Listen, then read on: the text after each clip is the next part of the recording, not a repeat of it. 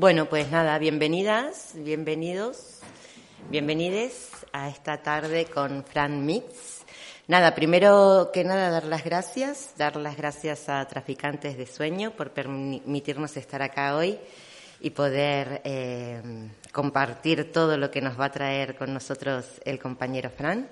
Gracias también a la editorial Imperdible por todo el trabajo que está haciendo de sacar adelante las obras completas de Bakunin en castellano, la labor que está haciendo de traducción Fran Mitz. Comentaros así un poco en secreto que tenemos el tomo 1 y 2 para que en vuestra disposición, pero el 3 ya se está maquetando y yo ya sé que Fran está trabajando en el 4. Así que tenemos Bakunin para rato. Bien.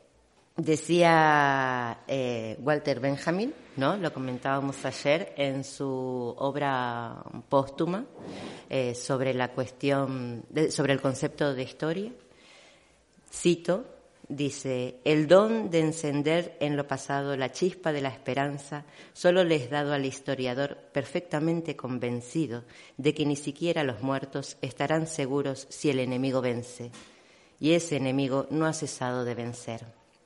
Para mí, Frank, sin duda, es activista antes que un historiador convencido y es un historiador convencido que evidentemente lo hace activista. Él se ha ganado la vida como maestro, como profesor de castellano en un liceo francés y ha dedicado toda su vida y aún sigue dedicando todo su esfuerzo al estudio y la escritura.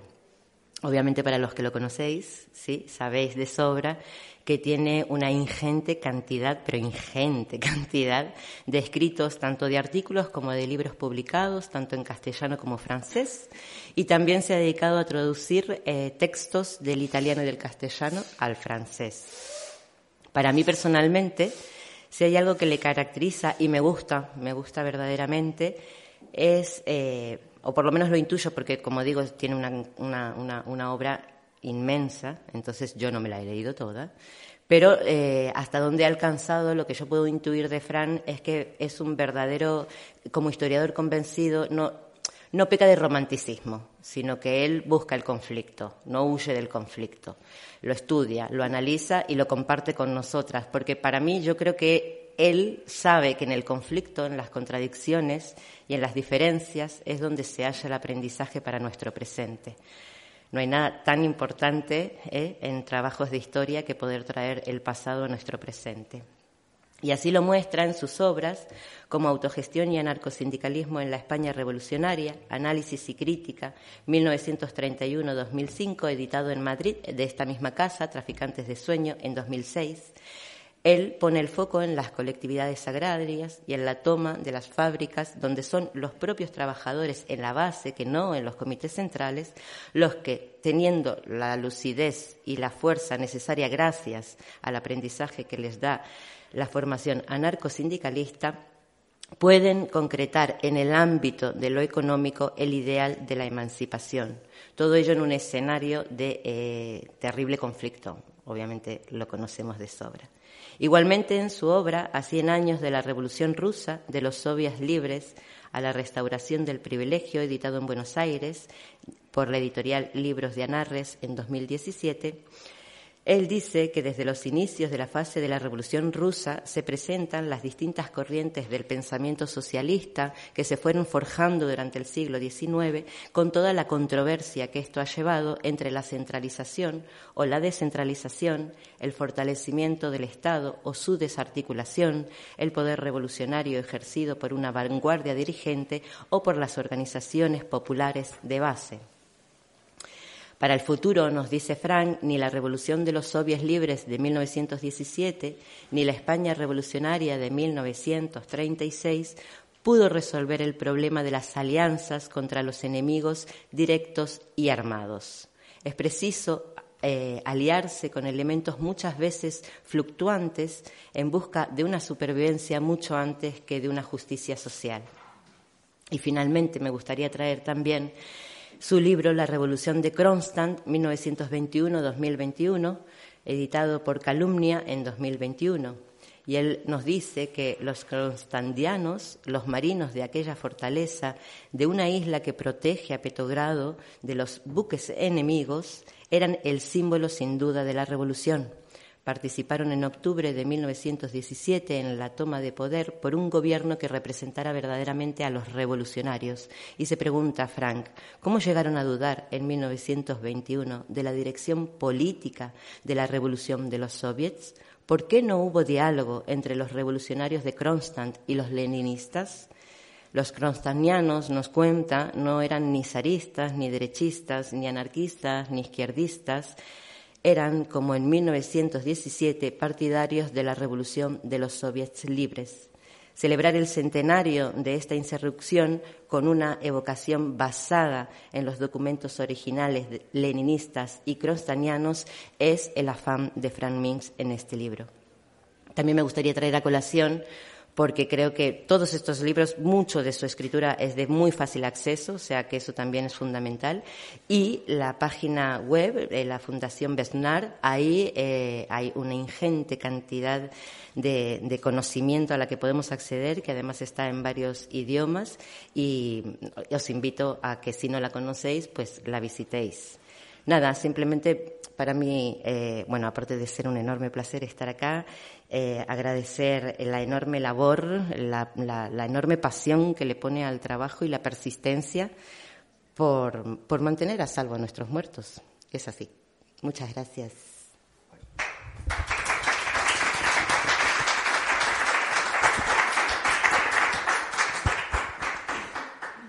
Bueno, quiero agradecer a la compañera quizás sus palabras demasiado calurosas, eh, voy a tratar de responder a, eh, digamos, la curiosidad o el interés que ella ha despertado. Evidentemente quiero eh, saludar, agradecer a esta casa que me editó un libro sobre la Revolución Española, la autogestión, en la España revolucionaria que entre paréntesis eh, empezó el 19 de julio de 1936 y terminó en marzo del 39.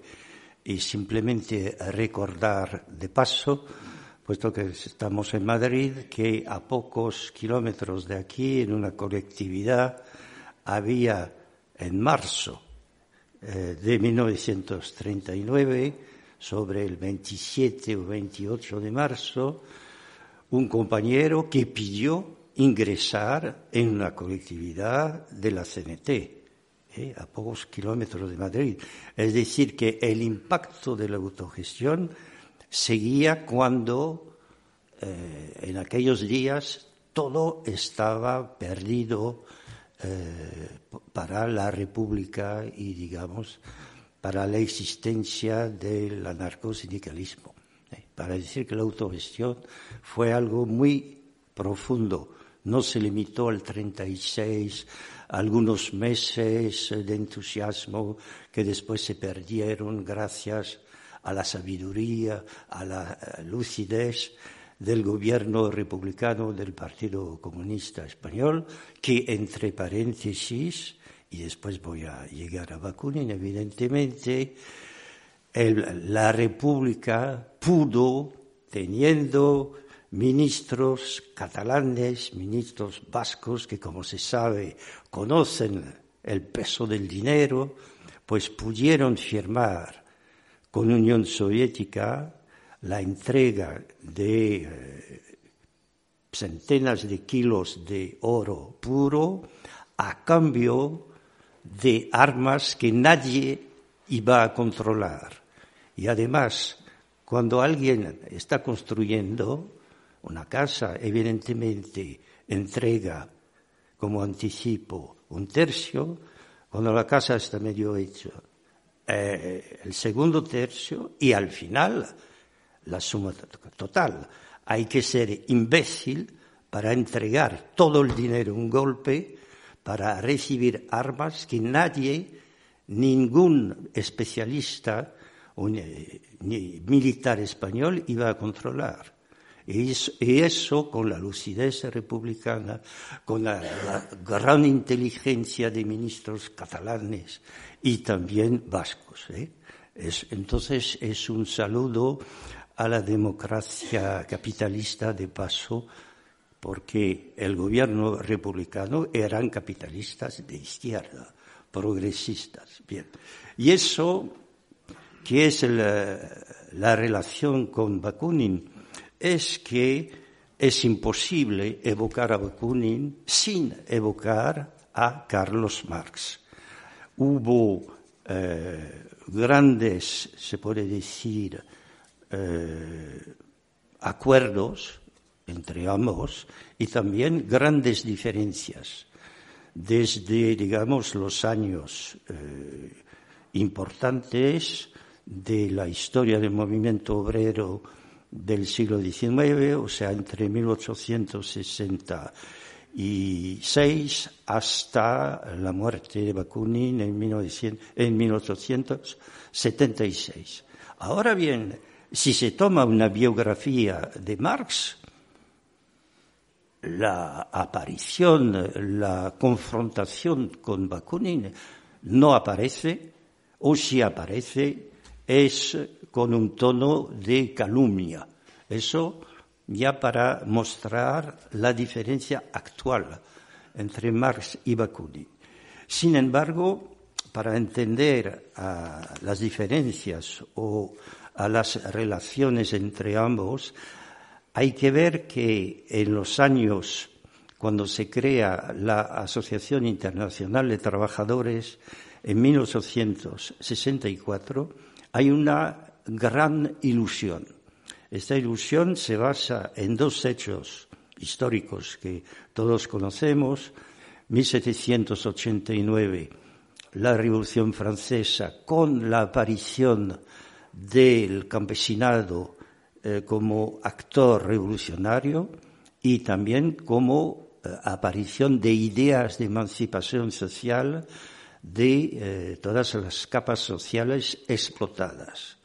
Eso es enorme, se va a transmitir esta onda, esta serie de olas de ideas y al mismo tiempo la contradicción histórica fue Napoleón I quien impuso su dictadura personal en Francia y que impuso guerras imperialistas eh, tanto eh, en España como en Rusia, y a todos los países entre España y Rusia, y evidentemente fracasó al final, pero las ideas de emancipación quedaron muy eh, curiosamente. Entonces, eso es un hecho, y el segundo hecho que podía, digamos, mantener justificar la ilusión era 1848 o 1849, una serie de rebeliones en toda Europa, es decir, eh, en Francia, en parte, pequeña parte, en Italia, en todas las pequeñas repúblicas de Alemania, que estaban muy divididas, en el imperio eh, de Prusia, y todo esto hacía pensar en 1848-49 que había una sed, una gran, eh, digamos, ansia de aplicar el socialismo. Entonces, estas dos fechas explican eh, la gran importancia de la fundación de la AIT, eh, Asociación Internacional de Trabajadores, y, por tanto, la idea de revolución anticapitalista muy cercana estaba muy viva en todos los socialistas y en especial en eh, la cabeza, la mente de Carlos Marx y también de Miguel Bakunin. Entonces, eso es un punto en que coinciden totalmente y también coinciden en el hecho de que si en un punto geográfico de Europa estalla la revolución, esta revolución va a propagarse automáticamente eh, entre los trabajadores de todos los países. Entonces también en esto coincidían eh, Marx y Bakunin. La diferencia, y aquí empieza el problema, es saber en qué punto geográfico podía estallar la primera revolución que iba a ser el umbral de eh, una expansión a toda Europa, es decir, a todo el mundo, ¿eh? al planeta. ¿Eh? Eso estaba claro tanto en la cabeza de Bakunin como de Marx y entre paréntesis en Unión Soviética. En fin, en Rusia, cuando cayó el zarismo, la, la, sed de socialismo que existía tanto entre leninistas como anarquistas era que toda Europa prendiera del fuego revolucionario y que se expandiera por todo el mundo. ¿eh? Era, eso era totalmente claro entre los militantes de base, ¿eh? eso seguro. Bien. Y seguro porque está en sus periódicos eh, rusos del 18, 19. Por tanto, eh, ¿en qué consistió eh, la, digamos, el desencuentro entre Bakunin y Marx? Es que para Marx eh, el punto principal de la revolución iba a estar o en Inglaterra o en Alemania y los otros países iban a seguir. Para Bakunin era evidente que eh, la revolución iba a surgir en la Rusia zarista porque había una serie de rebeliones campesinas locales, regionales, y que seguramente en, un momento iban a unirse y entonces la masa de 100 millones de campesinos iba a desbordarse, influir a todos los países de Europa. Entonces, a partir de esto, eh, tenemos una eh, prácticamente eh, una especie de guerra latente entre partidarios de Marx y partidarios de Bakunin. Entonces, para dar un ejemplo concreto, ya en 1847 el gran problema que se planteó era el problema de Polonia. Eh, Polonia, entre paréntesis, eh, había desaparecido como país a fines del eh, siglo XVIII. Es decir, que lo que era Polonia se dividió totalmente entre el imperio austríaco, Prusia y la Rusia zarista en, cada, eh, en estos tres países había una provincia que se llamaba Polonia, pero no había ningún pasaporte polaco. Los polacos no existían como entidad política. Apareció Polonia de nuevo en 1918. ¿eh? Pero digamos que entre, para simplificar, eh, eh, eh, el año 1800 y 1918, en ningún mapa aparecía Polonia. Entonces, en 1847 había un fuerte movimiento en, sobre todo en la parte polaca de Rusia, y entonces Bakunin dio su visión el 27 de noviembre y Marx dio su visión el 29 de noviembre.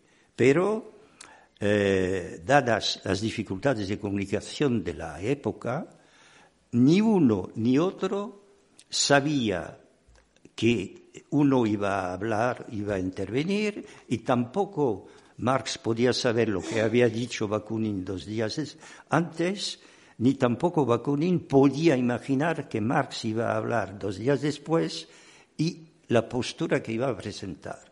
Entonces, Bakunin participó eh, como único representante ruso en un eh, banquete polaco evidentemente muy eh, que reivindicaba la independencia de Polonia en la parte rusa, subentendido. Después atacamos a Austria y a Prusia para recuperar la integridad del terreno, del territorio polaco.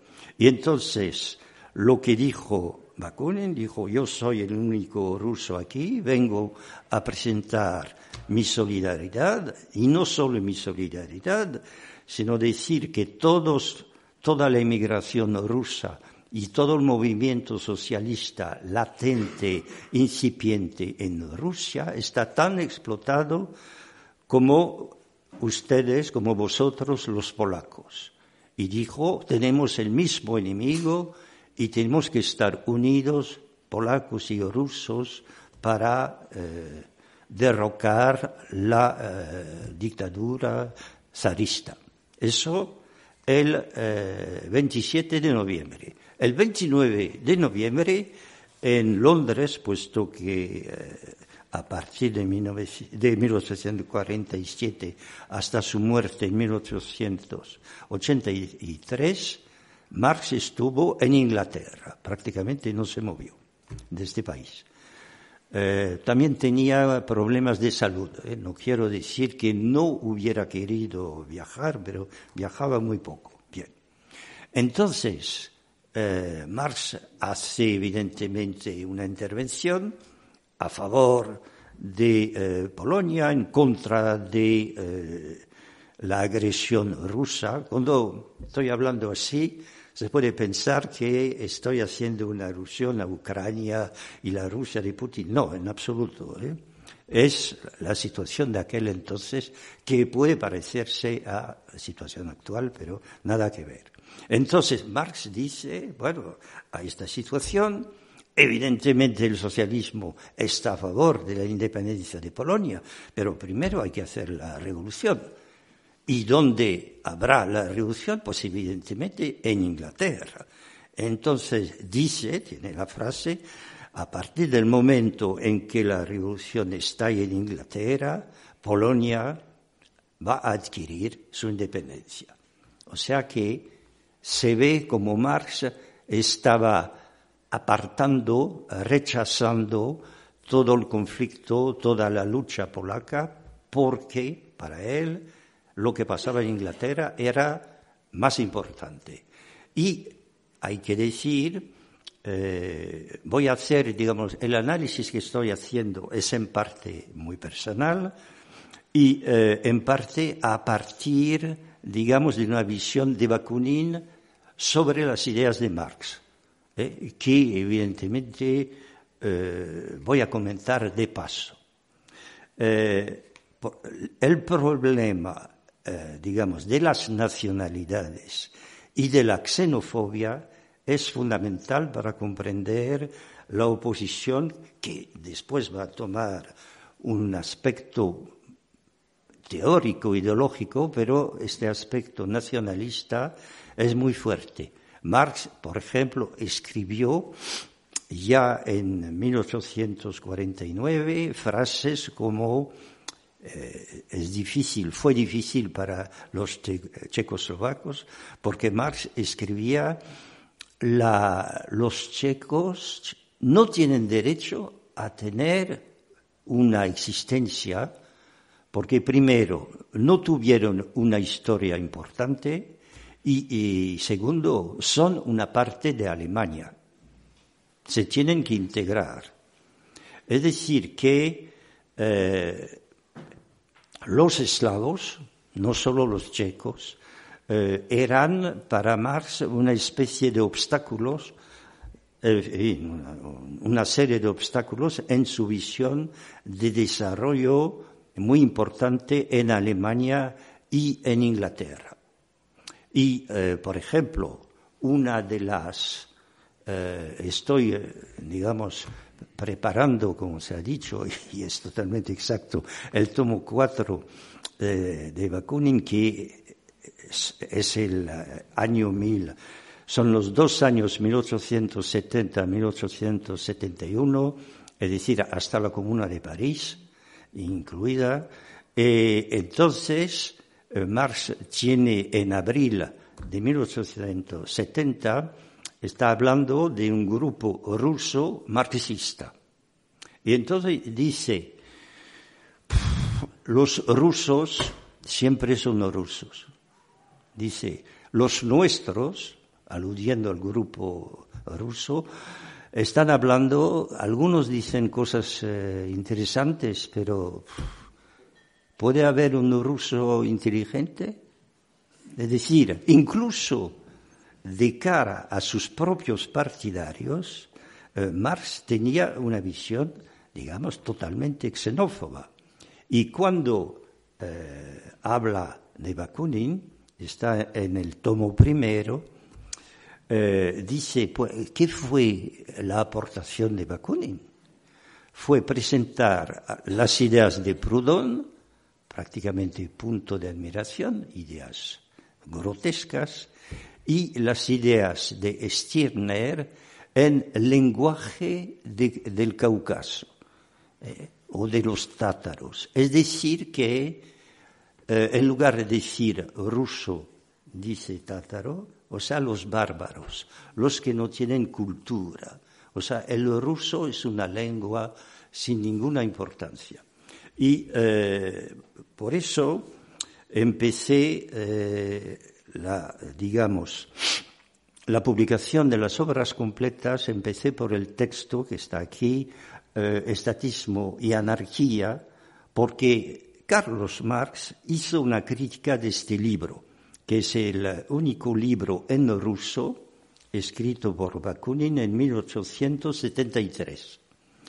Eh, y entonces es interesante porque en aquella época, eh, sobre todo a partir de 1874, eh, Marx era capaz de leer un libro en ruso y de entenderlo bien, de tomar citas en ruso y comentarlas, eh, y un comentario discutible, pero comentario que demuestra que había comprendido perfectamente la intención del párrafo que citaba. Eh, es interesante porque tres años antes Marx no dominaba el ruso, tenía a un consejero que le manipulaba textos de Bakunin y eh, Marx firmaba como siendo suya la interpretación de su traductor. Y por eso, en este tomo primero, hay los apuntes de Marx sobre este libro y eh, los comentarios que hago de cada apunte de Marx. Y también eh, hay mm, la anticipación que hace eh, Bakunin del estado de trabajadores que va a organizar la futura sociedad eh, socialista, que será un estado en que habrá ministros que fueron trabajadores, pero en cuanto estén en el poder, se olvidarán de su condición de trabajadores y, se comportarán exactamente como ministros burgueses en contra de los trabajadores. Es decir, que tenemos una anticipación de lo que fue la Unión Soviética y al mismo tiempo tenemos los comentarios de Marx sobre esta visión. Y entonces eh, Marx tiene un comentario muy bueno sobre esta frase diciendo, eh, pues son fantasías de Bakunin. Un trabajador, eh, jefe no puede tener este comportamiento. La prueba es que en una cooperativa, eh, los que dirigen la cooperativa son obreros y se comportan como obreros. Y el comentario que yo puse es que cuando se conoce la vida de las cooperativas tal como es la, cómo se comporta la mayoría de los dirigentes, son amos de una empresa y no hay ningún control sobre ellos y tampoco hay una rotación. ¿eh? Entonces, eh, eso muestra la incapacidad que podía tener Marx de la visión de una organización cooperativa obrera y de cómo podía comportarse un obrero que tuviera el poder. Entonces, y además, evidentemente, empezar por un libro de Bakunin publicado en 1873 era una manera de celebrar los 100 años el libro se publicó en 2018, pero era una manera de celebrar los 100 años de marxismo-leninismo. Entonces dejo de lado si el marxismo-leninismo tiene una relación con Marx o no.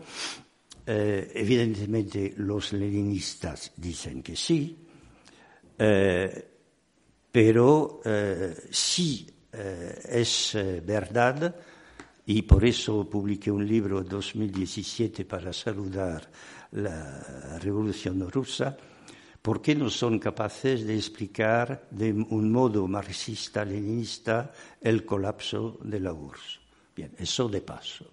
Por tanto, para volver a este libro, hay eh, la continuación que el tomo, en el tomo segundo eh, tomo la incapacidad de Marx de comprender el ruso y de adoptar una versión que le dio eh, su traductor y consejero que se llamaba eh, Utin. Y entonces digo, Carlos Marx, autor de una caricatura de Carlos Marx. Entonces, para que nadie se sienta ofendido, en el tomo 3, que se va a publicar en abril de este año, hay una parte que se llama Miguel Bakunin, autor de una caricatura de Miguel Bakunin. ¿Y en qué consiste la caricatura? Eh, vemos que Marx tenía una xenofobia fuerte contra los eslavos y de paso otros, italianos, etc pero apreciaba a los turcos, eso sí. Eh, eh, pero eh, por una razón que no comprendo, por un desconocimiento de Rusia, Bakunin empezó muy rápidamente a encontrar una relación entre el hecho de que Marx era de origen judío, pero de judío. El padre de Marx era un funcionario de Prusia y eh, el abuelo paterno de Marx era religioso, pero el padre de Marx era un judío, digamos, de educación, pero no tenía eh, relación con la religión judía entre paréntesis, eh, es un paréntesis que tiene su interés. Eh, para un antisemita no hay ninguna diferencia entre un judío que va a la sinagoga, un judío que no va a la sinagoga, eh, son elementos. Entonces, para la extrema derecha son bolcheviques que se debe exterminar, y la prueba es que eh, muchos dirigentes de, eh, alrededor de Lenin eran judíos y también que en los países eh, supuestamente de socialismo real, Hungría, Polonia, etc., había muchos judíos en el Comité Central. Entonces, para la derecha, los judíos son eh, bolcheviques y quién es judío. Entonces, todos los que tienen un apellido Einstein, eh, Enberg, Goldberg, eh, Goldstein, eso está claro. Ahora, para la extrema izquierda y para Bakunin, el judío es forzosamente un elemento que está relacionado con la banca. ¿eh? Hay un número enorme de, eh, en la banca de directores organizadores que son y eran judíos, por tanto, eh, Marx, teniendo este origen, va a tener también una visión, digamos, bancaria, una organización piramidal con jefes y todos los partidarios de Marx, eh, lamentablemente había muchos judíos.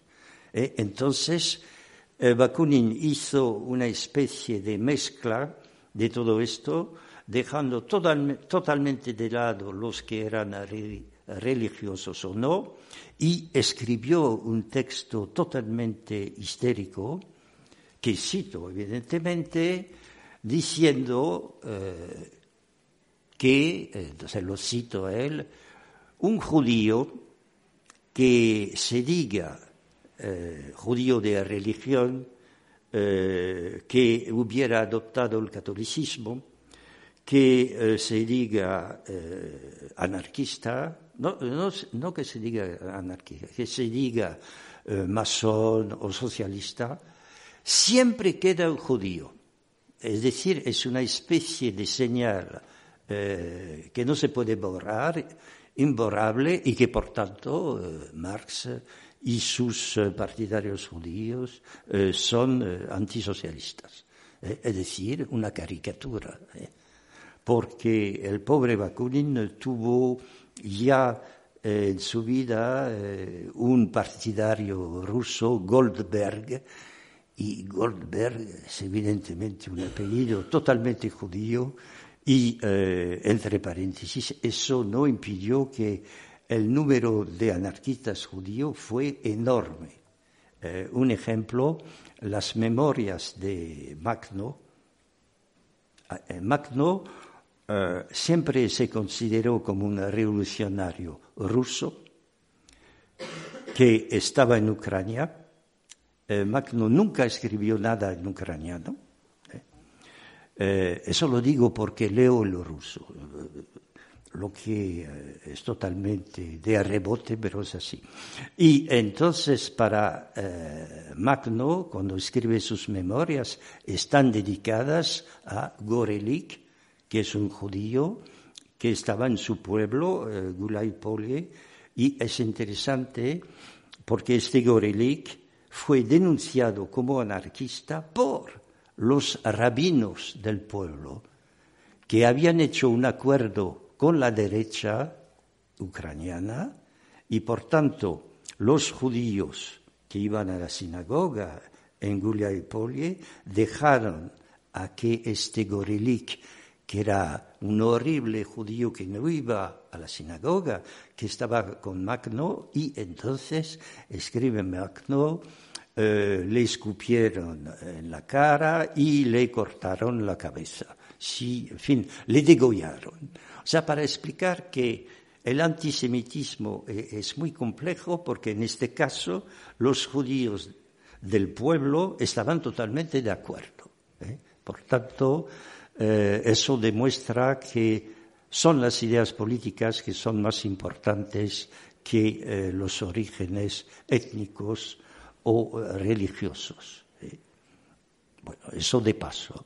Y también, para abandonar los judíos con una última cosa, se, habla, y es exacto para la cifra matemática, que hubo seis millones de judíos, gitanos, y eh, comisarios políticos soviéticos que fueron eh, liquidados, eh, gaseados por los nazis.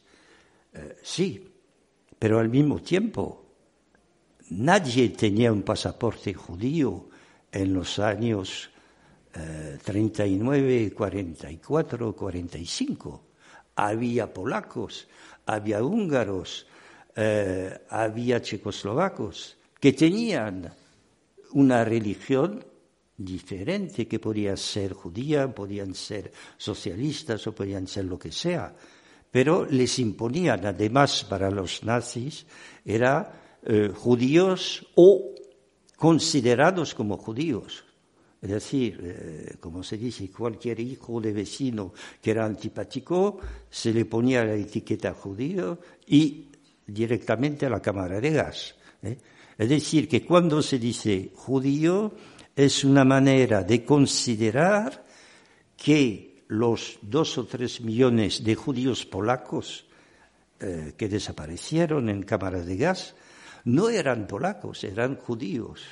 ¿eh? O sea, seis millones de judíos es una manera de eliminar su condición de francés, de italiano, de griego, entre paréntesis, casi todos los griegos de Salónica que eran de lengua española, eran judíos sefarditas, fueron liquidados, pero eran griegos ¿eh? y eran, eh, digamos, ciudadanos de la ciudad de Salónica desde hacía casi siglos. Por tanto, eso para dejar de lado los judíos y de lado todo lo que nos aleja de Bakunin y Marx. Pero esta oposición fue trágica, trágica también en el sentido en que uno y otro eh, se podían apreciar. Por ejemplo, Marx, cuando hace una evocación de 1848-49, los movimientos que hubo socialistas, escribe, eh, porque escribía muy bien en inglés, entonces escribe para un periódico de Nueva York y dice que eh, en Dresde hubo los obreros lucharon y encontraron a un jefe capaz y con sangre fría el refugiado ruso Miguel Bakunin. O sea, una apreciación cuando, evidentemente, en 1849 es cuando Marx escribe, sabe que tiene una diferencia fundamental con Bakunin, por tanto, entre su visión uno de la revolución futura entre los eslavos y para Marx entre eh, los ingleses o, los alemanes. Y eh, también eh, lo que hay que saber es que Marx tuvo sus ideas muy concentradas, muy claras, muy bien, digamos, presentadas a partir de 1848. Si se quiere, se podría decir a partir de 1847 hasta su muerte. Eh, Bakunin, en cambio, eh, tuvo ideas eh, cuando era joven, era místico, místico cristiano, de la religión ortodoxa, evidentemente, y hacia 1800, prácticamente nacieron ambos en 1814 para Bakunin, 1818 para Marx. O sea, eran más o menos de la misma edad. Eh, pero Bakunin adoptó las ideas anarquistas a partir, por eso el tomo 2 que preparé, se dice realmente, Bakunin realmente anarquistas a partir de 1867-68. Eh, y Bakunin, después de 1849, fue condenado a muerte en Prusia eh, Austria pidió su extradición y en Austria fue condenado a muerte. Y no sé por qué eh, extravagancia austríaca. Bakunin estuvo varios meses encadenado a la pared de su calabozo cuando no había ningún partidario eh, de Bakunin que no tenía ideas, digamos, muy claras de su socialismo eh, cerca de la fortaleza austríaca. O sea, una medida para mí eh, totalmente eh, absurda. Y después no fue ejecutado Bakunin, sino que Rusia, la Rusia zarista, pidió su extradición y fue metido en otro calabozo, pero esta vez sin luz, y durante tres meses y absolutamente incomunicado. Entonces, evidentemente, para una persona que ya pasó varios meses en dos países con condenas de, eh, muerte y estando en su propio país, pero ya había sido condenado como emigrado político, eh, se le había quitado, porque era de origen noble, eh, todos sus títulos, todos sus derechos eh, financieros y de ciudadano. Entonces, evidentemente, estaba en una situación psicológica muy, se puede decir, difícil, y entonces, y es un hecho importante para eh, la continuación y las ideas actuales de los marxistas-leninistas, es que el ministro de Interior apareció súbitamente en el calabozo donde estaba eh, Bakunin y le dijo, bueno, tengo una propuesta del zar que le pide una confesión de sus pecados. Y si usted acepta, tendrá derecho a, eh, durante X semanas, usted podrá escribir sus confesiones, evidentemente, en una, una celda con luz y papel, eh, porque evidentemente no tenía ni papel, nada, sino las tinieblas. Entonces aceptó. Y entonces eh, hay un libro, La Confesión, que se publicó después eh, en el 22 en ruso, en, Rus, en fin, en Unión Soviética, y después eh, la única, creo, traducciones del 33 en francés. Entonces, en, a las pocas páginas escribe Bakunin Evidentemente voy a presentar mis pecados, pero son mis pecados. No voy a confesar los pecados ajenos. Eso es cuestión de, los demás. Eh, no puedo hablar por los demás. Entonces el zar puso una nota, porque puso varias notas, dijo, pero eso no es una confesión. Y después siguió Bakunin y hay eh, un trozo que es muy interesante, dos eh, habría más, pero hay dos que nos interesan, diciendo, bueno, pues eh, estuve en Austria, estuve en Alemania, tres paréntesis, en Alemania dice, pero los alemanes, pero son anarquistas, eh, hay la anarquía entre los dirigentes, la anarquía en sus asambleas, la anarquía en todas partes. Entonces el zar, ¡ah! qué, qué interesante! Y, después dice, ah, yo en aquel entonces yo era socialista, pero pensaba en una dictadura, dictadura socialista. Y dice, pero en el zarismo, el zarismo, finalmente, ¿qué es la diferencia entre la dictadura socialista en que pensaba y eh, la dictadura, fin, el régimen zarista? Es que la dictadura socialista se dice a los ciudadanos que van a tener su libertad cuando estén maduros y en el zarismo pues se les dice que ya eh, son libres y que eh, tienen que estar convencidos. Lo que es una manera, es una tomadura de pelo, eh, ni más ni menos para mostrar al zar que es que estamos en una dictadura. Pero muchos eh, pseudo pensadores marxistas dicen, ah, Bakunin aceptaba la dictadura. Y se olvidan de que en aquel momento Bakunin no, tenía ninguna idea anarquista. ¿eh? Entonces, pero enseguida vuelvo sobre el tema, porque después, estando el zar evidentemente tomó el texto de Bakunin y lo devolvió a su calabozo sin luz y se quedó cinco años más. O sea que no sirvió para nada eh, esta confesión para el zar.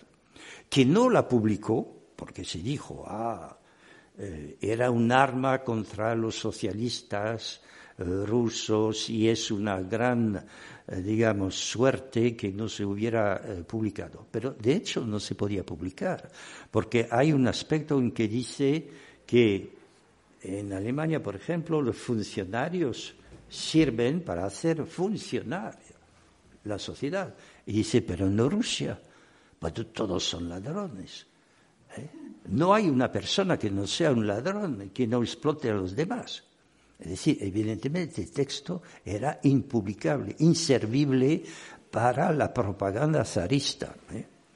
Y eh, Bakunin, que por tanto había estado detenido por los prusianos en 1847, fue después de cinco años en su calabozo gracias a su familia, a algunas eh, presiones y porque eh, el zar había cambiado, entonces fue mandado gratuitamente a Siberia eh, para visitar el país. Se quedó algún, como tres o cuatro años y se escapó. Es decir, que entre 1849 y 1861 estaba o en la cárcel o en Siberia, en, digamos, desterrado.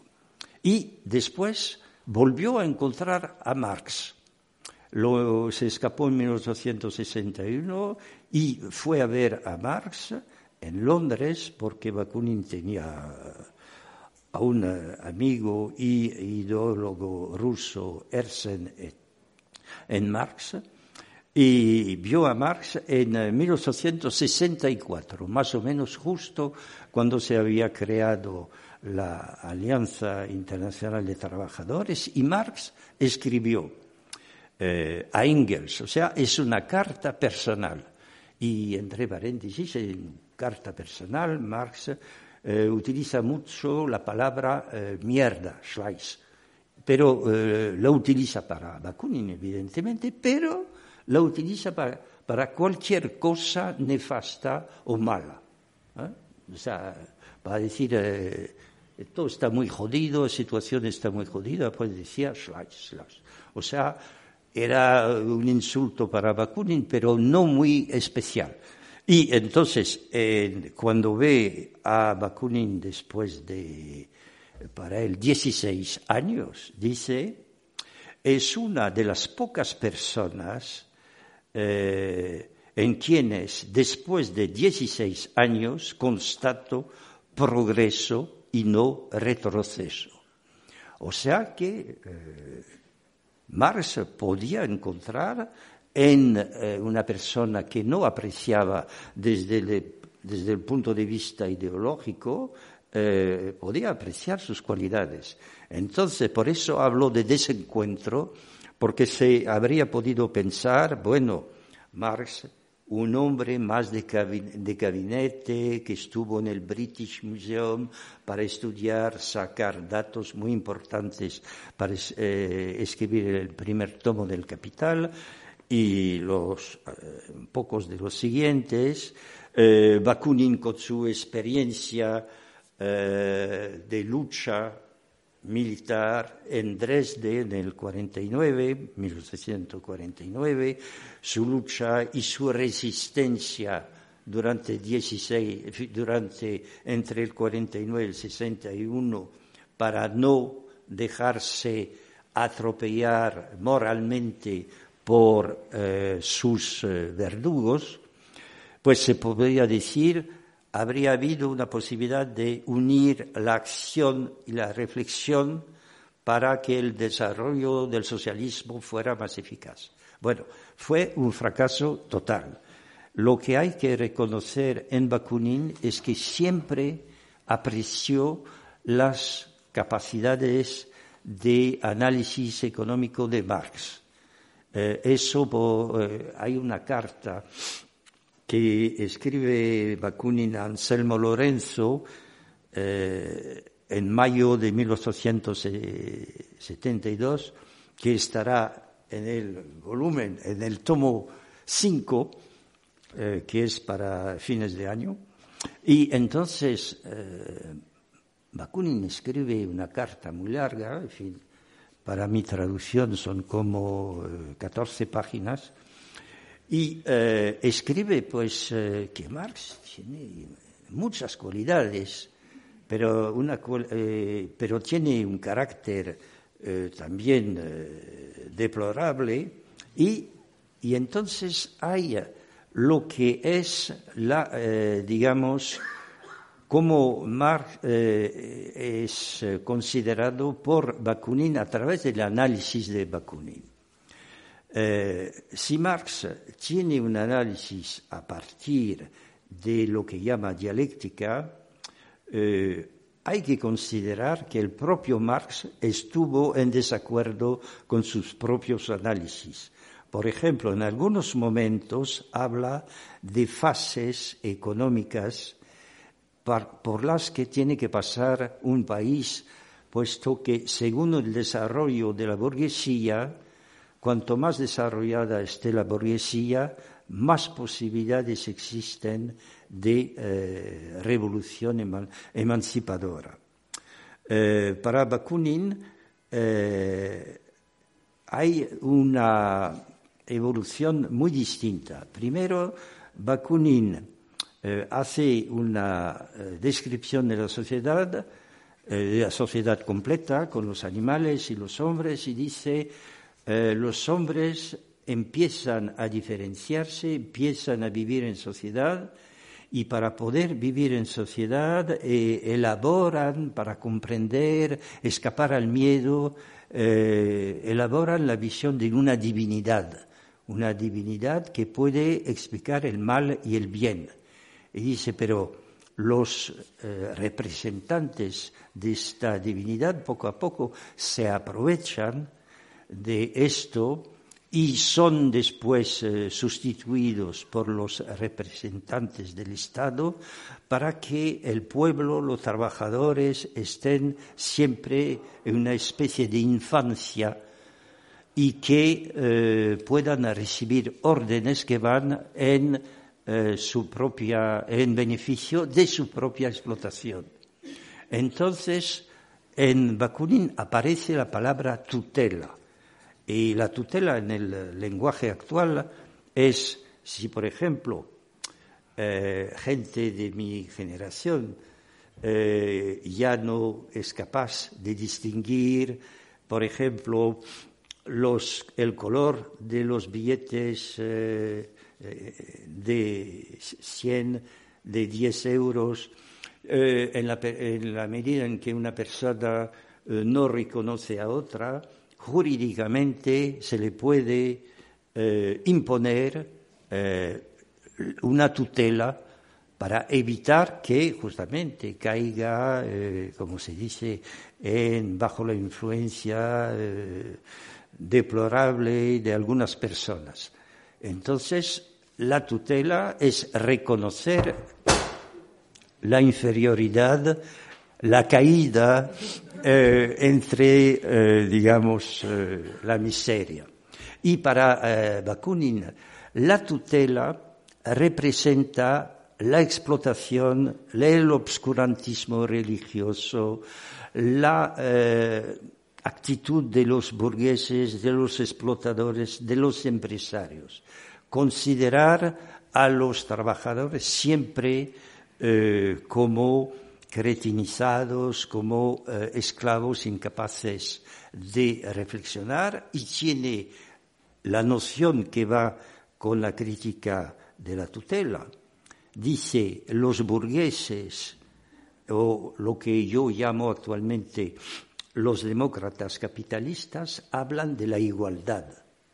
Pero ¿qué es esta igualdad? Es una igualdad política, digamos, de las elecciones cada uno tiene derecho a un voto. Pero ¿qué es la igualdad real? Es la igualdad económica, para que no haya ni pobres ni, eh, digamos, propietarios de eh, fortunas inmensas. La eh, igualdad real es el socialismo, es la abolición de las diferencias y la primera abolición que hay que hacer es la de la propiedad y la ley de herencia. La ley de herencia permite la transmisión de la fortuna, que es transmitir la desigualdad económica. Entonces dice, eh, los trabajadores siempre deben exigir en un cambio social la igualdad política y económica. Si, eso lo escribe Bakunin, está en el tomo segundo, eh, si un socialista va a ver a los trabajadores, eso lo escribe en agosto de 1868, 69, perdón. Entonces, si un socialista va a decir eh, tenemos eh, que exigir más libertad conmigo, votando conmigo. Eh, para mí van a votar, vais a tener más libertad, etcétera. Dice, los obreros le tienen que volver la espalda porque es un impostor, es un canalla. Entonces, es la visión de Bakunin que va, evidentemente, con el análisis del día a día, para eh, Bakunin el día a día es la lucha por la destrucción inmediata de la explotación social, o sea, del capitalismo. La visión de Marx, como para la independencia de los polacos tiene que pasar por la revolución en Inglaterra, para Marx, y está en el manifiesto comunista ya en 1848, hay que buscar la creación de un partido político entre eh, representantes de obreros y miembros progresistas de la burguesía. Y entonces el análisis de Bakunin es que la burguesía, por definición, quiere imponer la tutela a los trabajadores, es decir, que no se puede confiar en los burgueses, excepto si aceptan la igualdad económica. Entonces, claro, tenemos que abrir nuestros rangos para aceptar a los burgueses que dejan de serlo en eh, la realidad y Bakunin es importante eh, dice no combatemos no, eh, no combatimos a los hombres sino a los puestos que tienen, ¿eh? puestos de eh, empresarios, ministros, etc. Ahora, los eh, marxistas leninistas, con una razón aparente, acusan a Bakunin de ser el creador del terrorismo y a los anarquistas también. Eh, es una idea que se eh, funda en eh, una interpretación dudosa hasta 1966. se decía, hay un, un ruso llamado Gennady Nechayev que tenía un lo que llama un catequismo, catequismo revolucionario, que consistía en engañar a los burgueses, sobre todo a las mujeres de los burgueses, seducirlas para tener información y eh, la moral es, la moral revolucionaria es triunfar, sean cual sean los medios. Entonces, este texto existe, eh, fue escrito por Gennady Nechayev, bien.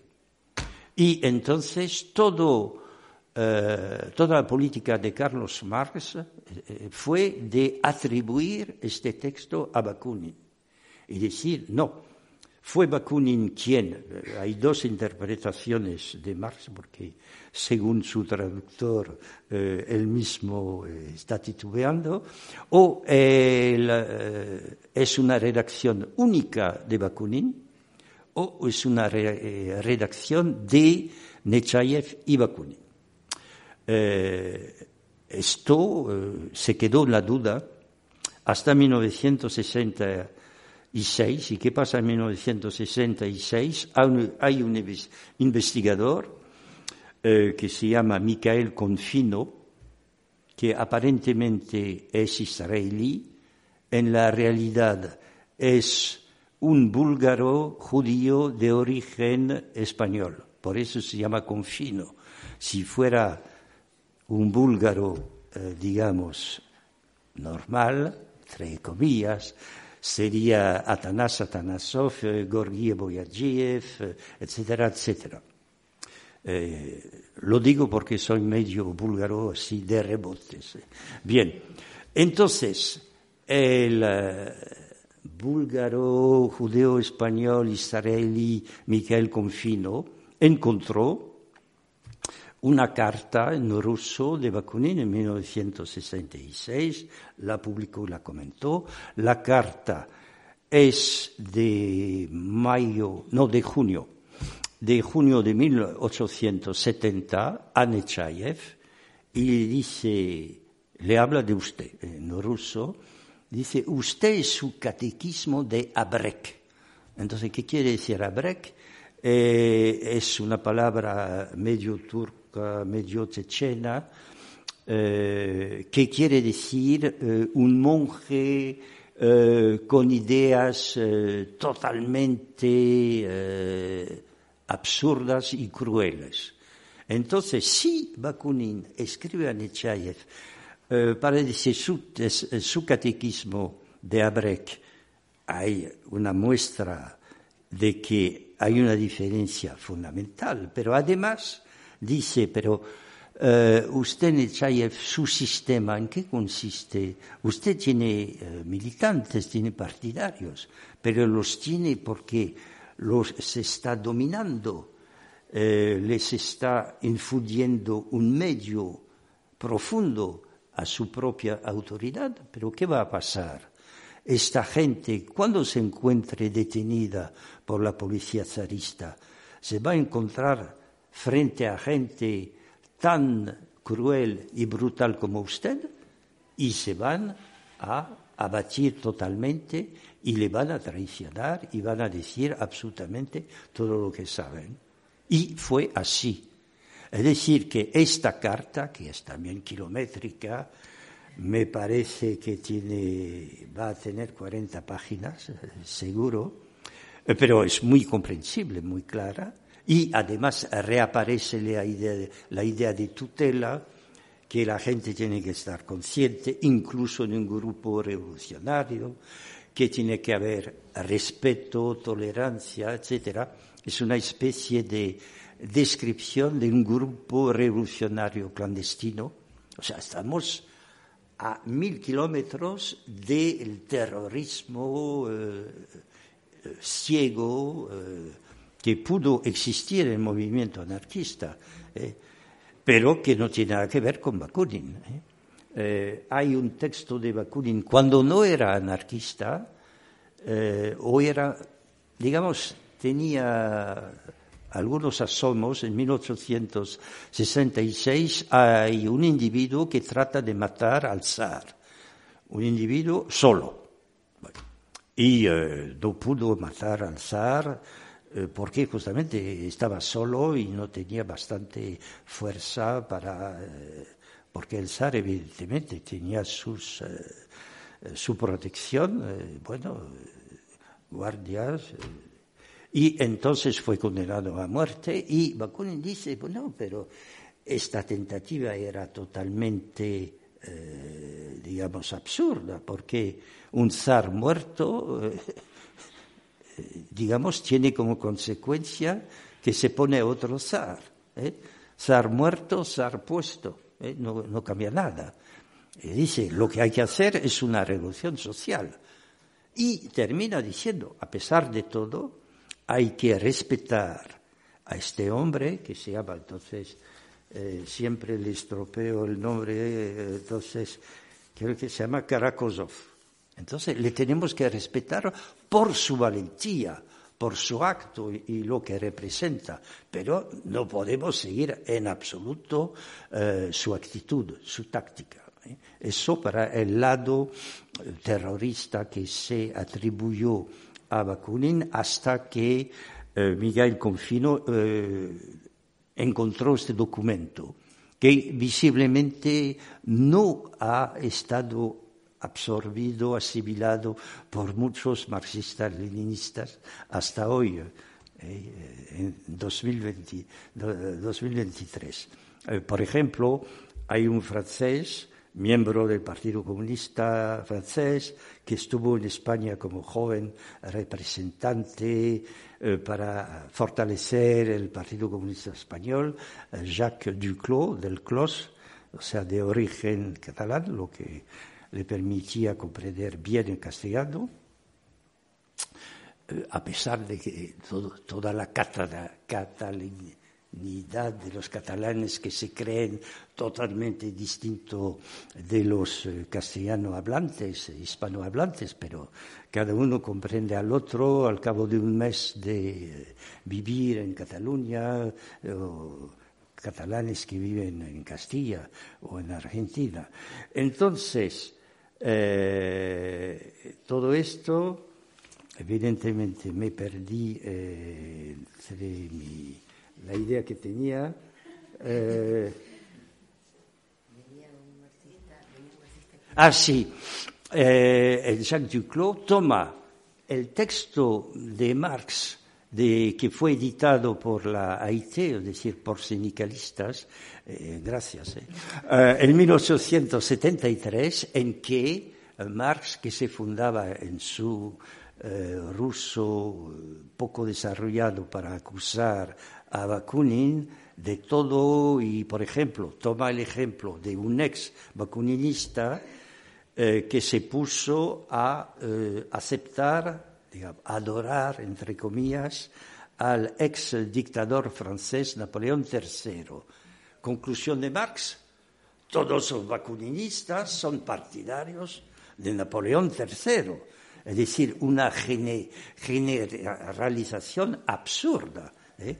No es porque un español es visco y cojo que todos los españoles son viscos y cojos. En fin, es una evidencia.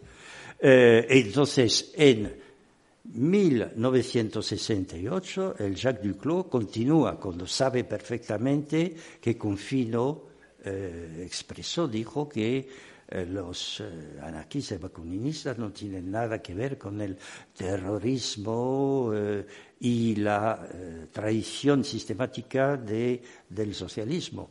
Y un italiano es catedrático Vittorio Strada escribió exactamente lo mismo, con el mismo texto de Marx, como si no hubiera eh, pasado casi 1873-1868, Strada es más o menos 1970, casi un siglo después se repite lo que dijo Marx en un texto que según el biógrafo de Marx, un marxista, Franz Mehring, que escribió además eh, pocos años después de la muerte de Marx una biografía de Marx, pero una biografía crítica, eh, dijo, eh, el texto de Marx, editado en 1873 por la IT, es el más flojo de los textos de Marx. pero como es un texto muy crítico de Bakunin, sirve aún. Eh, y esto, digamos, para eh, terminar, eh, la gran diferencia y, digamos, quizá la mayor ayuda de Bakunin a Marx fue durante los últimos años de vida de Marx. Hay una carta que evidentemente Bakunin no pudo mandar a Marx, pero hay una joven rusa, debía tener 34 años, que escribió a Marx. Eh, era una, eh, una mujer que era de la organización terrorista clandestina eh, que se llama, en fin, en ruso se llama los Narodniki, es decir, la organización de los partidarios del pueblo o sea, se podría decir el populismo.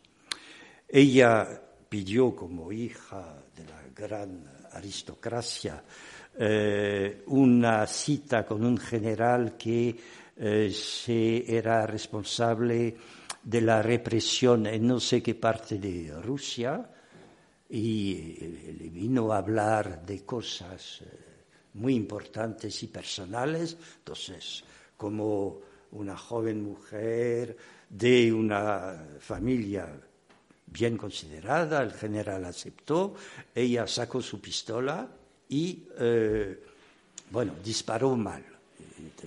No lo pudo matar, pero lo dejó, le tiró en las caderas y, bueno, lo dejó lisiado. Eh, y ella se pudo escapar, estuvo en la cárcel y se escapó. Entonces, y estaba, digamos, con eh, los representantes del marxismo en eh, Rusia, pero empezaba a estar. Entonces manda una carta a Marx diciendo, pero eh, en Rusia, ¿qué tenemos que hacer? los marxianos, cita ella, los marxianos rusos nos dicen que eh, tenemos que esperar hasta la formación de una gran burguesía en Rusia. Eh, pero ¿eso quiere decir que tenemos que esperar 80 o 100 años? Eh, y dice, pero también una mujer muy atrevida. Además, su carta es muy difícil encontrarla, hay que buscar y buscar, y la encontré y la publiqué entera eh, por casualidad, evidente, está en el tomo primero, y dice, pero tenemos una comunidad, eh, dice, una comuna campesina eh, que tiene capacidades. Entonces, ¿qué opina usted de la situación? Y Marx le responde, en 1881, es decir, la carta eh, casi la habría podido escribir Bakunin, o, digamos que la influencia subyacente de Bakunin es evidente, y Marx responde. Dice, bueno, eh, yo lo, lo que escribí en el Capital solo corresponde a los países eh, desarrollados de Europa occidental, es decir, Francia, Alemania, Inglaterra. Para los otros países es diferente. Y dice, yo pienso que la comuna campesina rusa sí puede abandonar diferentes influencias, eh, subentendido del poder zarista, podría servir para la revolución y evitar la formación de una burguesía. Es decir, que en esta carta Marx reconoce que las fases económicas sucesivas eh, que él en un momento presentó no son obligatorias, primero, reconoce que su análisis económico no vale para todos los países y eh, también reconoce que el campesinado puede tener una visión. Eh, y en las críticas que Marx hace de Bakunin en su libro, de Bakunin, claro, dice los campesinos, trabajadores del campo, tienen mucha posibilidad. Dice eh, asine, o sea, burro en latín. ¿Cómo los campesinos van a tener una capacidad revolucionaria? Es decir, que a través de esta carta de esta mujer que se llama Vera Zasulich y que es eh, muy conocida porque escribió a Marx y porque Marx le respondió, es casi la, una de las pocas rusas, eh, pocos ciudadanos rusos que tuvieron una correspondencia importante con Marx. Eh, al final, Marx, sin reconocerlo, no reconoció nunca influencias de nadie, excepto de los capitalistas, ¿eh? Ricardo y otros, pero de Proudhon nunca, de otros nunca, y de Bakunin, eso no existió. Eh, entonces es interesante de que Marx pudo pensar que eh, los campesinos y que Rusia podía seguir otra visión. Bueno, nada más. Y como dije ayer, eh, podemos eh, empezar un diálogo eh, y podéis insultar, criticar, no hay ningún problema. Yo, bueno.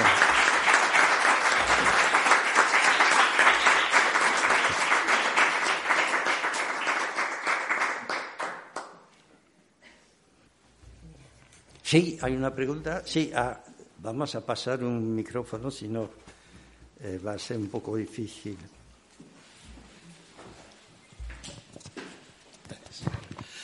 Sí, eh, me gustaría hacer un comentario. Recuerdo cuando, cuando has dicho la creencia que tenía Marx de que cuando se produjese la revolución los que ocupasen los puestos seguirían siendo revolucionarios. No he podido dejar de acordarme cuando leí la historia de los marinos de Kronstadt que cuentan cómo al día siguiente de producirse la revolución el camarote del capitán fue ocupado por el dirigente que había sido elegido como jefe del soviet al día siguiente, yo es que cuando me, me quedaba asombrado, no es que tardase unos meses, unos, no, al día siguiente se metió en el camarote y empezó a mandar, como anécdota sobre el comportamiento de aquellos que ocupan puestos de dirección en procesos revolucionarios. Te quería preguntar, eh, me ha parecido muy interesante lo que has dicho de que Bakunin, pese a que era ruso, te he creído entender que no escribió más que un solo texto en ruso. Entonces, que nos comentes en qué idiomas Ah. Escribía Bakunin, en qué idioma se expresaba o conocía, y lo mismo de Marx, porque Marx era alemán pero vivió en Inglaterra muchos años, escribía qué idiomas conocían, porque claro, en aquella época, ¿cómo se entendían unos con otros? La traducción no estaba lo extendida que está ahora. ¿Cómo se leía Marx los textos de otros revolucionarios que eran rusos o, de otros idiomas? ¿O cómo leía Bakunin a otros? En fin, cuéntanos un poco este Bien. Eh, en este aspecto lingüístico, eh, digamos que eh, dije que empecé por publicar este libro muy importante porque permite un diálogo entre Marx y Bakunin eh, gracias a Marx y a sus apuntes sobre este libro, dejando aparte que era una alusión a los 100 años de marxismo-leninismo, pero eh, lo que encuentro en los compañeros que escribieron eh, publicaron obras de Bakunin, sea eh, en francés o prácticamente todos en francés publicaron, o en castellano, como fue el caso de la edición argentina de Diego Abad de Santillán. lo que hago es buscar los textos que escribió Bakunin en un momento. Y Bakunin escribió muchos textos en rusos para los rusos. Por ejemplo, en el año 68 eh, publica un libro eh, en que, eh, digamos que es socialismo, federalismo, antiteologismo, que de hecho no se publicó, se publicó después de su muerte, pero que está escrito en francés y que es como un texto de formación, todas sus ideas. Los textos importantes están todos en francés, son discursos que hizo, digamos, eh, entre o para burgueses progresistas, entre comillas. Eh, no hubo mm, ningún acuerdo porque estos burgueses estaban totalmente de acuerdo por otorgar la igualdad política a todos los trabajadores de todo el mundo pero la libertad económica, eso nunca. ¿eh? Entonces, Marx, eh, Bakunin rompió totalmente con ellos. Todo esto, eh, Bakunin lo publica, lo habla en francés y al mismo tiempo tiene textos en rusos, el mismo año, en que dice, en Rusia, aquí hay una alusión a la situación actual, Rusia se tiene que organizar de modo federal o sea, los estados bálticos tienen que poder tener su independencia. Ucrania, eh, los eh, países eh, que son de origen musulmán, Chechenia, etcétera, tienen derecho a su independencia. También dice el hombre y la mujer son iguales. la ley de herencia en el matrimonio, en la familia, tiene que desaparecer.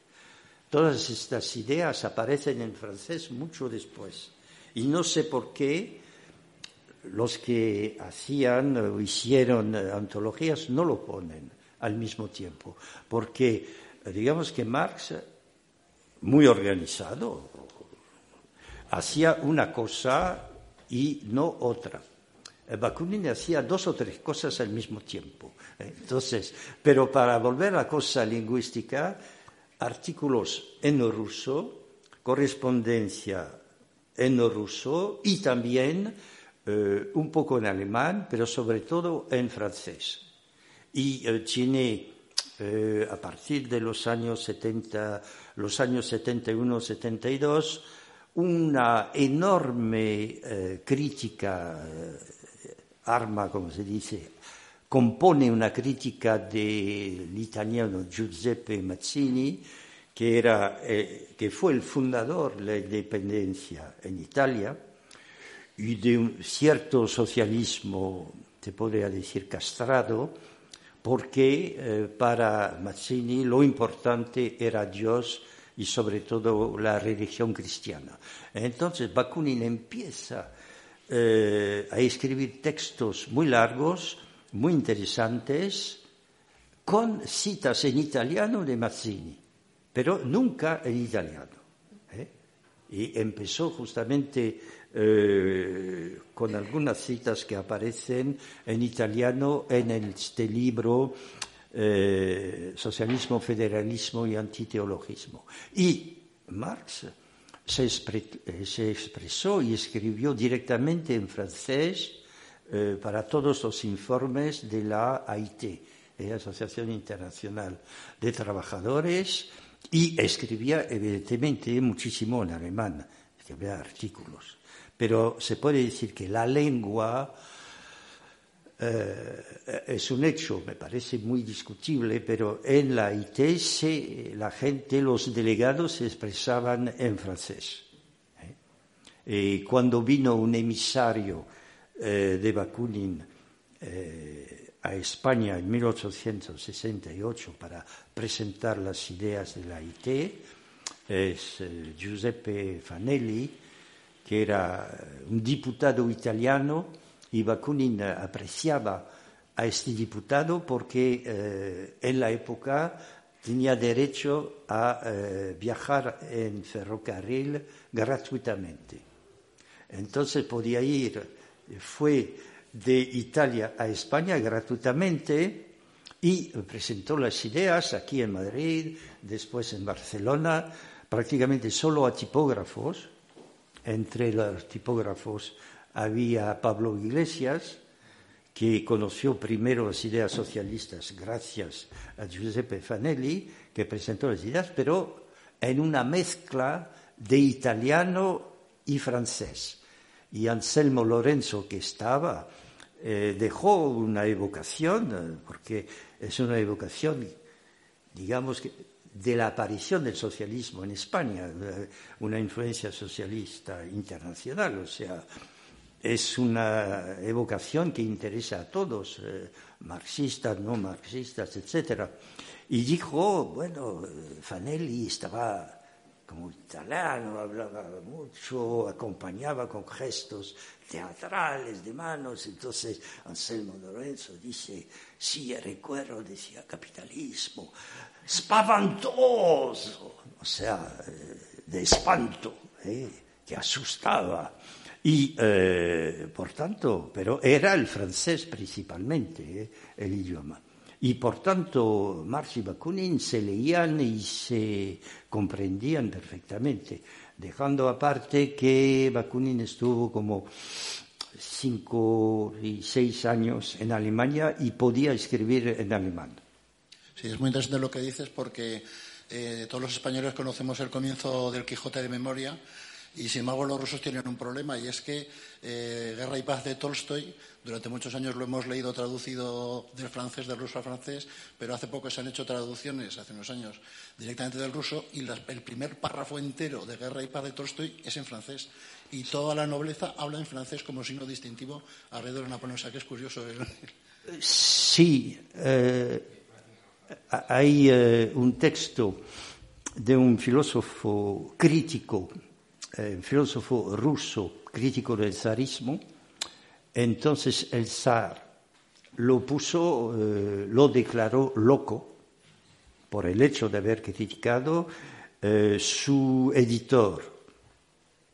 Fue mandado a la cárcel durante años Y eh, el loco, digamos, eh, fue condenado, tuvo una detención domiciliaria, pero duró unos 10 años, se murió en su casa. se llamaba Chadaev. Y Chadaev escribió en francés una larga descripción de Rusia a partir de la criticando a partir de las ideas de la Revolución Francesa y por eso fue declarado loco. Pero digamos que eh, en la educación de cualquier familia normal, burguesa y aristócrata rusa se hablaba francés y eh, también un poco alemán. ¿eh? Inglés muy poco, pero Bakunin tuvo algo de inglés eh, en su educación familiar.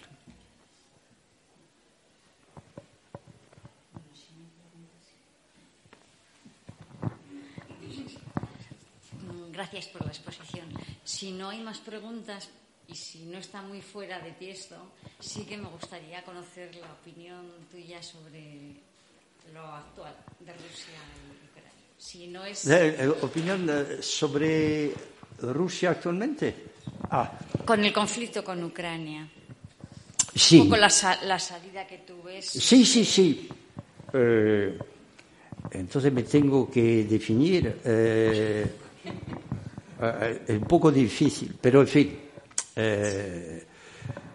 tenía un padre apátrida lo que quiere decir que eh, ningún gobierno le reconocía una nacionalidad. Tenía un pasaporte Nansen, que creo que no existe ahora, que era para los apátridas. Por ejemplo, los refugiados españoles en Francia no eran franceses y el régimen del caudillo no les daba la nacionalidad española. Y fue un problema práctico para los alemanes nazis, porque cuando invadieron Francia tuvieron muchos presos españoles, republicanos, y llamaron, mandaron un mensaje al gobierno español para saber si el gobierno español quería que los alemanes eh, enviaran a los presos a Francia, o a España. Y entonces no hubo respuesta total. Se creó el campo de Mauthausen, especialmente casi para los españoles. ¿eh? Bueno, eso de paso. Eh, entonces mi padre pues no tenía nacionalidad, pero había sido ciudadano soviético. ¿eh? y sé después que era judío también ucraniano y que nació en Odessa. Entonces yo indirectamente puedo decir que sin saberlo tengo una relación con Ucrania, pero por ejemplo, para hablar seriamente, eh, hubo un desarrollo muy fuerte del movimiento magnovista en Ucrania, pero prácticamente eh, 300.000 kilómetros cuadrados. Es decir, eh, la mitad de Francia o la mitad de España era una zona magnovista con una fuerte influencia. Entonces, el movimiento magnovista para los anarquistas rusos de la época era un movimiento muy criticable. Primero, había un jefe y, eh, y la gente se llamaba finalmente partidaria del jefe ¿eh? magnovista. Y eh, después eh, había un servicio de contraespionaje, es decir, había la checa que creó Lenin el 20 de diciembre de 1917, el 20 de diciembre bajo el régimen soviético era la fiesta, el día consagrado a todos los trabajadores del Ministerio del Interior, y hoy el 20 de diciembre de cada año es el día para todos los trabajadores del, FISBE, que es el órgano federal de seguridad.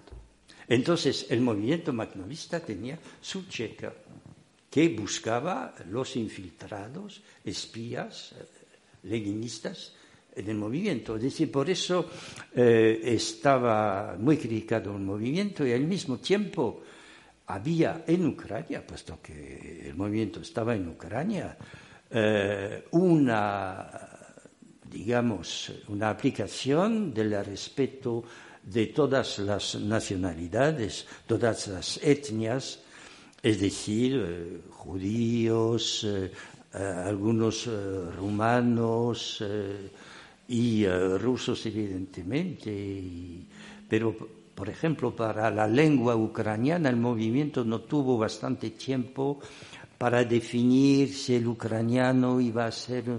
Eh, lo importante era escolarizar, pero no se tenía, digamos, ideas muy claras sobre cómo se iba a organizar la educación. Francisco Ferrer no había sido traducido y, y también lo importante era la cosa militar, lo que puede ser un elemento unificador, porque todo lo que pasa en el Donbass, eh, la famosa ciudad de Mariupol, todo esto era una zona magnovista, absoluta, eh, todo al 100%. Y eh, hay antiguos, por ejemplo, tengo, lo sé de hace poco, un amigo ucraniano, en fin, eh, que tuve, que conocí personalmente, él y su hijo y su compañera, y que era del sindicato anarco-sindicalista Néstor Magno del Donbass.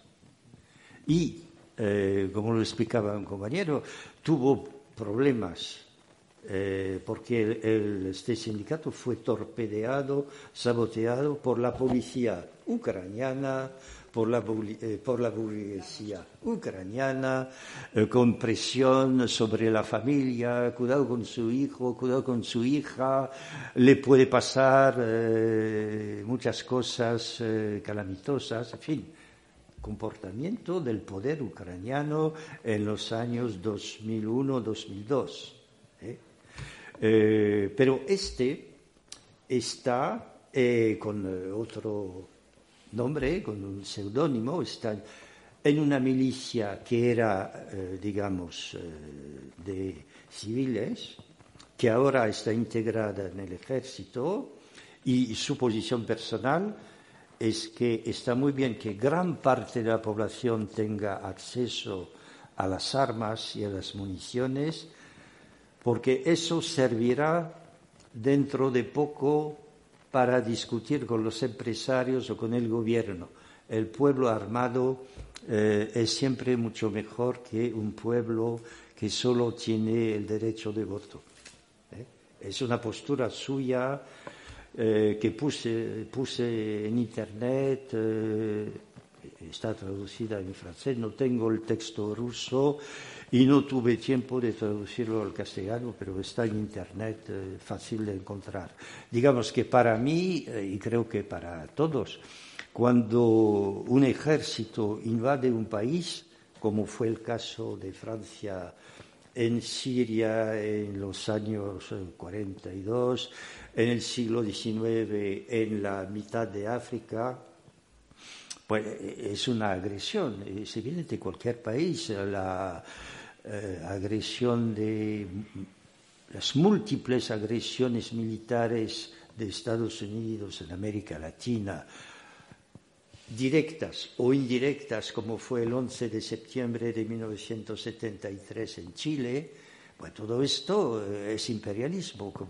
Y lo que eh, es importante en Ucrania es que es una invasión. Y es una invasión que está hecha con el procedimiento de Estados Unidos. Es exactamente lo mismo. Y eh, con un entrenamiento eh, previo del ejército ruso en Chechenia entre 1995 2001. Eso de Rusia. No hablo de la presencia del ejército rojo en Afganistán entre 1990, eh, no, 1980 y 1988, cuando Gorbachev dijo hay que evacuar, hay que abandonar Afganistán. Pero digamos que era una presencia del ejército soviético a petición del Partido Comunista Afgano y para que los campesinos pudieran aplicar la reforma agraria y que las mujeres pudieran estudiar. Es la justificación que tenía el ejército rojo. Después se condujeron un poco como el ejército de Estados Unidos en, eh, después en Afganistán. Eh, pero quiero decir que el ejército ruso actual eh, es un ejército que actúa como Estados Unidos. Eh, oponer Estados Unidos a, eh, y además, si se busca, eh, hay la invasión de febrero del 2022, pero antes hubo prácticamente durante un mes en julio una discusión entre Putin y Biden.